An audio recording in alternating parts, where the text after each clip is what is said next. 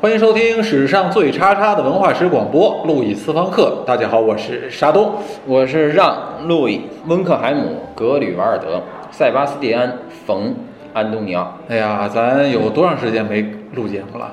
嗯，就是咱俩之间这么很传统的录节目，我觉得有半年了。啊，半年了。哎呦这半年真是久违了，久违了。对对对，但是就是说，在这半年录的过程中，我其实自己心里也在反思。我觉得就是特别怀念咱们俩没有任何准备就这么轻谈着录节目的这个状态。哎，是吗啊？对啊，你看，为了这个重回这种我们这种路易斯方克对轻谈状态，对吧？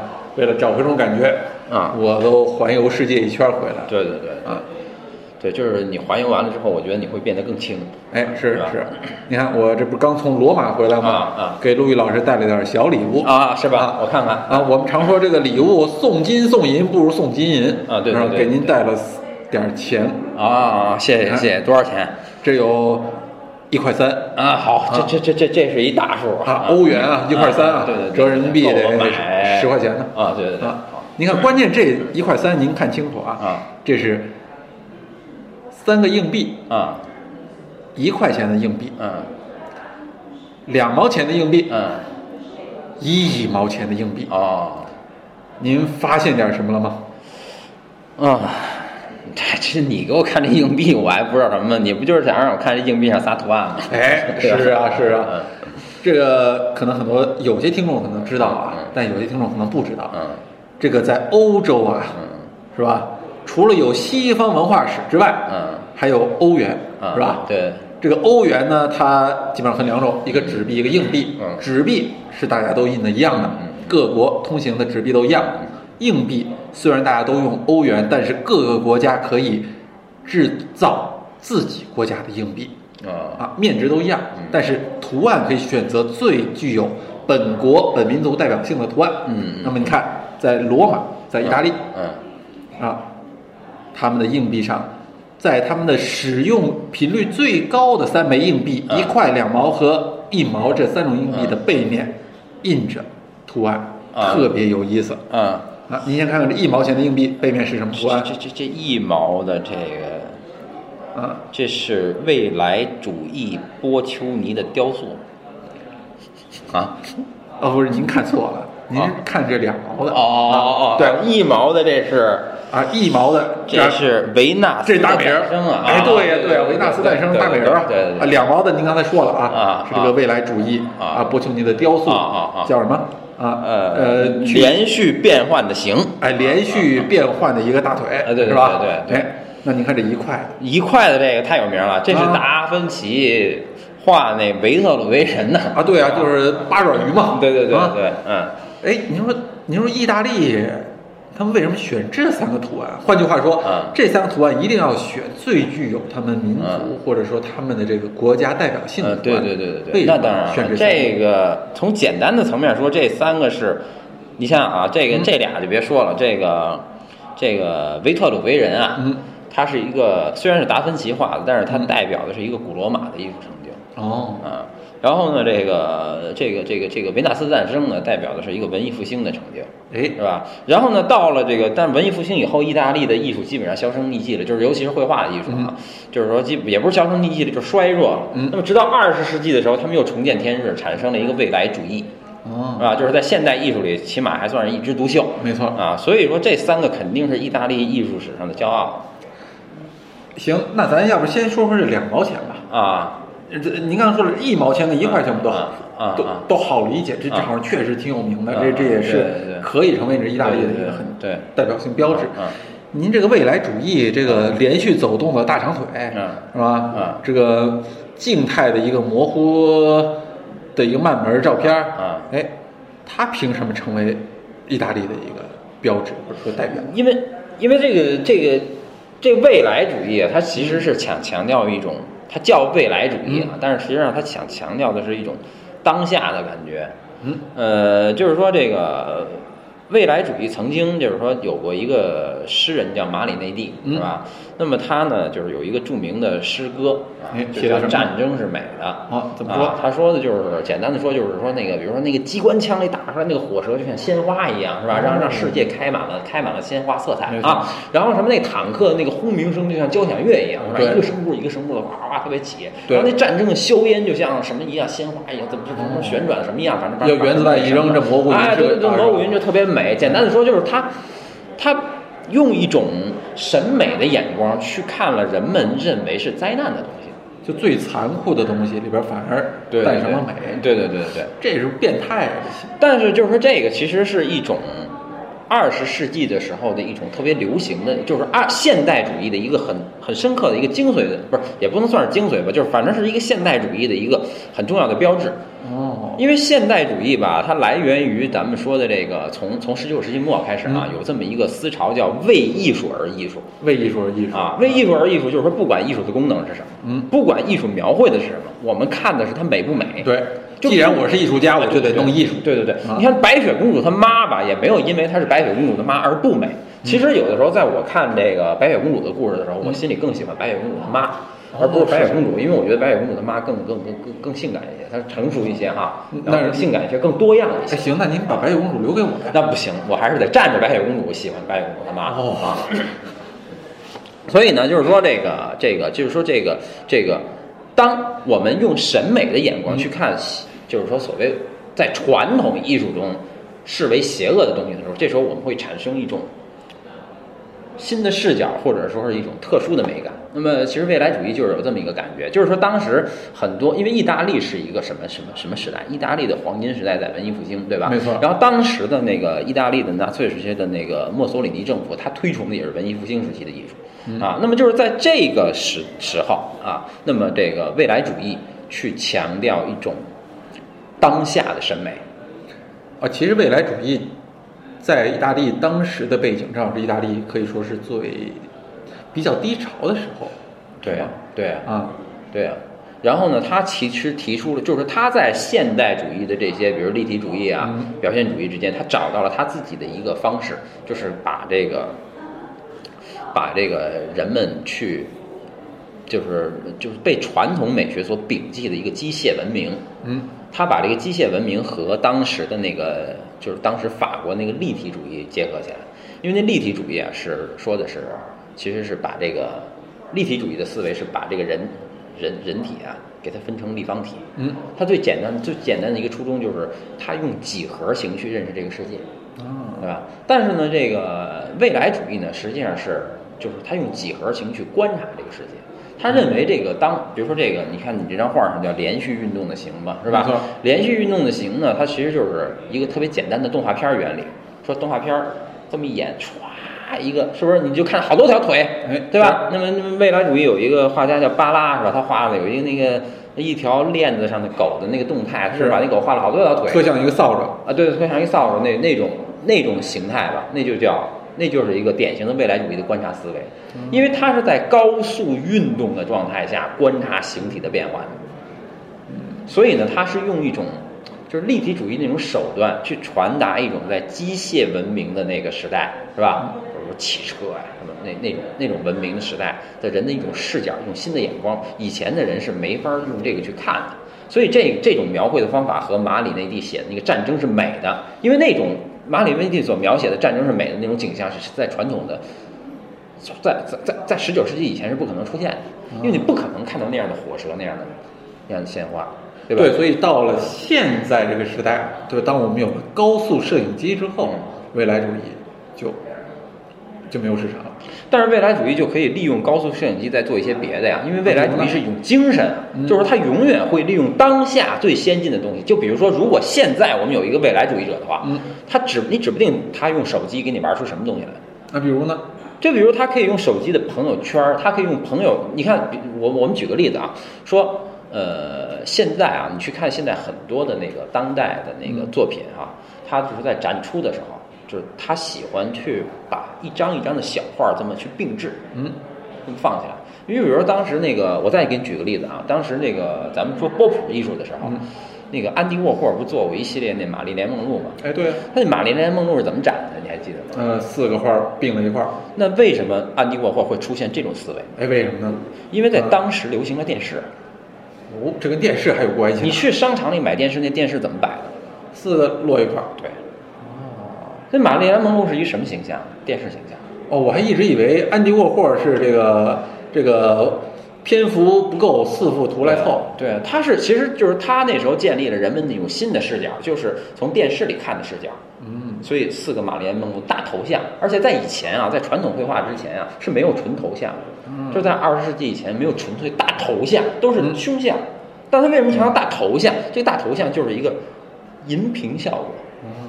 嗯，再比如说，我们说这个英国的那个呃，英国那个八十年代呃五六十年代的时候，有一个就是具象画家叫弗朗西斯培根，哎，是吧？他画那人在他妈那个那个那个那个画面都是旋转扭曲的那种那种样子，对吧？然后有的时候他画过一一个一系列那画叫。呃，教皇英诺森十世像，就是那唰唰唰唰那那人人人就被那个拉长了，就是就就变虚了似的，对吧？嗯他那种东西来源于哪儿？就是你在以前西方传统的图像里，你没有见过那样的图像。嗯，他那个图像的东西来源于哪儿啊？电视换台，就是你知道那个老电视，就是那个、嗯那个没错晶晶电子晶体管嗯电视，你一一摁它那个摇，就是一一拨，还哒哒哒拨的那个时候啊，嗯你拨一换台的时候，你是不是觉得它那人影呜的一下，对就变了，被电子扭曲过。对对对，变成扭曲过。所以在没有那个电视机之前，人们眼中是无法浮现出那样一种形象，就是换台的形象，是无法想象的。对对对，但是培根抓住那形象，所以说其实未来主义虽然说在呃二一战以后基本上就销声匿迹了，但是他的那个思维，嗯他的思维其实一直延续下来，就是人们一直在利用他的思维做东西。所以我说，如果未来主义生活在今天，他指不定拿手机能做出什么来呢？那么咱们听的人可以想一想，想象一下，想象你是个未来主义者，你今天会拿手机做什么？啊，我明白这意思了。嗯我明白为什么在意大利的硬币里边，这两毛钱他要用这幅作品。对啊对对，这幅作品，他关键想传达一个什么意思？嗯。他想说的是，如今的人如何认识世界的这样的方式，从未来主义之后，对。这种认识世界的方式对。发生了变化。对对对，所以钱其实这个东西本身也是人们认识世界的方式的一种，嗯是吧？所以在钱上，我觉得有一个未来主义的图像，真是很挺好的，对对对啊，挺好的没错。哎，那您说为什么这一毛钱要用这个大美人儿啊？因为一毛钱大家觉得少吧，哦，就用大美人儿啊啊，大美人儿应该多一点啊。大美人儿应该多点儿什么大美人应该多点儿啊？什么意思？这维纳斯啊啊啊！对啊，对对啊，应该多点儿嘛。所以一毛钱它少，它它它它多呀。啊所以人们那那那你比如说你拿一张未来主义能换俩维纳斯，你多高兴啊！哎，有道理啊！哎，那关键是，你看我们刚才说两毛钱上的未来主义嗯，它是啊，象征着我们现代人看认识世界的一种方式。嗯嗯，那这维纳斯跟我们认识世界方式有什么关系吗？那它是过去的人认识世界的一种方式。哦，过去的人认识世界方式啊啊，哎，怎么讲？因为你看啊，现代人就是未来主义传达的是一瞬间，嗯，对吧？是一瞬间，也就是说，其实，在未来主义的思维构架下，时间是被割裂了的。哎，是多少帧的画面，对对对多少条不同位置的大图对对对，拼在一块儿？对对对，时间被割裂了，而且时间被重组了，而且其实就是一瞬间，对，就吧？就是时间等价于不同的瞬间。对啊，在现代世界的一秒钟，对，其实就等于二十五帧。哎，对对对，对对对，没错，是吧就是这样，就是这个意思。但以前的一秒，它就是但以前根本没有秒的概念，就是在以前时间啊是一个循环的东西。其实维纳斯这个东西啊，就是说它之所以成为爱与美的神呢、嗯，就是说我们一方面是说它美，是吧？嗯那当然但是更重要的是，它其实爱与美说白了是干嘛的？是干嘛的呀？是生育的。就其实，在文艺复兴的人的价值里啊，嗯，就最重要的一个东西是，就是爱情最终的意义，嗯，还是让它开花结果。哦，生你看孩子莎士比亚的那个 那个十四行诗的第一首，嗯不就是那个那个那个什么 From various creatures we desire increase，嗯啊从这种最美丽的这个生物中，我们渴望繁殖，哎。是吧？就是就是他他去强调爱情的一开始的意义就是，嗯。爱情我是渴望从这朵花儿里面去开出种子的。嗯。是吧？那么这个是爱的意义，所以你看维纳斯作为一个爱神吧，嗯。他身边永远会带着这个丘比特，嗯，是吧？丘比特跟维纳斯凑在一块儿才是爱神，然后由丘比特去射箭，不是由维纳斯去射箭，对不对？为什么爱神是一小逼孩儿啊？其实这就意味着说，这爱爱爱爱情里面它是有一个循环，对吧？然后呢，这个咱们那个就是在那个意大利啊，那个就十六世纪后半叶的样式主义哈，嗯，它有一张画儿，就是那个布隆奇诺的那个《爱的寓意》。哎，这画儿怎么画的？爱的寓意也叫维纳斯丘比特愚蠢和时间啊，哦就是那画儿画的就是那个丘比特去捏维纳斯的乳头，然后去亲吻维纳斯。哎呦，这么然香然！后后面有一时间老人撩开一帷幕，后面有一些面具什么乱七八糟形象，还有蛇什么的哈。然后这这个画呢，就是国内的很多这个书，还有包括国外的一些书，都会把它理解成他妈逼的乱伦。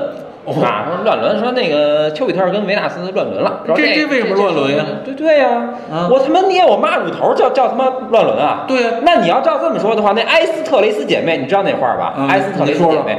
就是一个女的捏捏另外一个哦我知道知道观众看知道那那那埃斯特雷斯姐妹是他妈同性恋啊？哦，不是吗？那当然不是了。哦那啊那说的是什么呀那说的是表示她要怀孕了。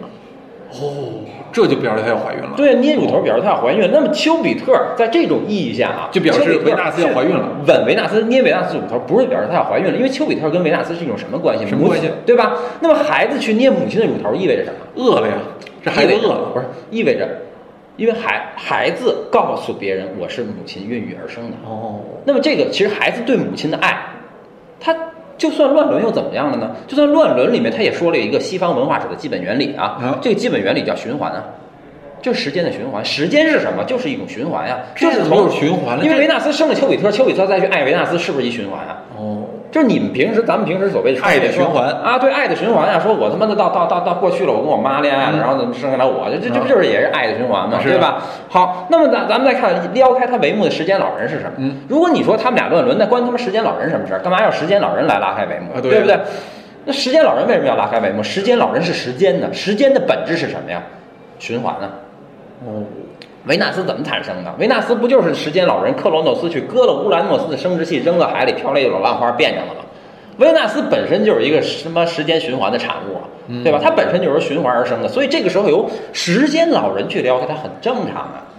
那么再加上后面有一个蛇的形象，后面有一蛇的那个贪食蛇，蛇的形象，所以贪食蛇就是吃自己尾巴的蛇。当然那个那个那个那个画儿里把那贪食蛇画成一人了，是吧啊？但是他吃蛇的，他他吃自己尾巴的蛇象征着什么？还是循环啊。啊，因为时间老人是拿着镰刀去割掉的那个乌兰诺斯的生殖器，对吧？那么这个镰刀的动作就周而复始，那蛇吃自己尾巴的动作也是周而复始，是吧？所以那张画里充充满了各种意寓意，嗯就是爱的寓意，就是就就就是爱是什么？其实是一种周而复始。那么莎士比亚在他的十四行诗里说的也好，因为为什么你他妈要从这么美的鲜花里？那个、那个、那个、那个、那个渴望生殖，嗯对吧？为什么因为这样的话，美丽的玫瑰将永远不会凋谢。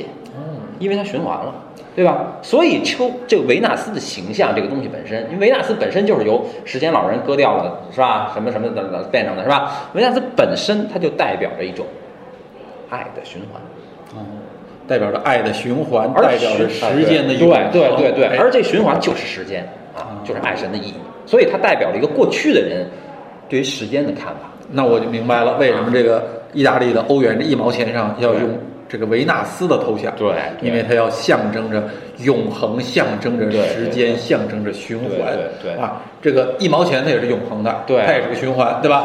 没有一毛，哪来两毛啊对是吧？没有两毛，哪来一块？对哎，话说这一块上面为什么又要用这样的一个维特鲁维人呢？因为这也是代表着一种理解对世界的方式吗？对啊，因为这个维特鲁威人实际上是用另外一种方式去理解的时间，哎，怎么讲？因为他把时间和空间结合起来。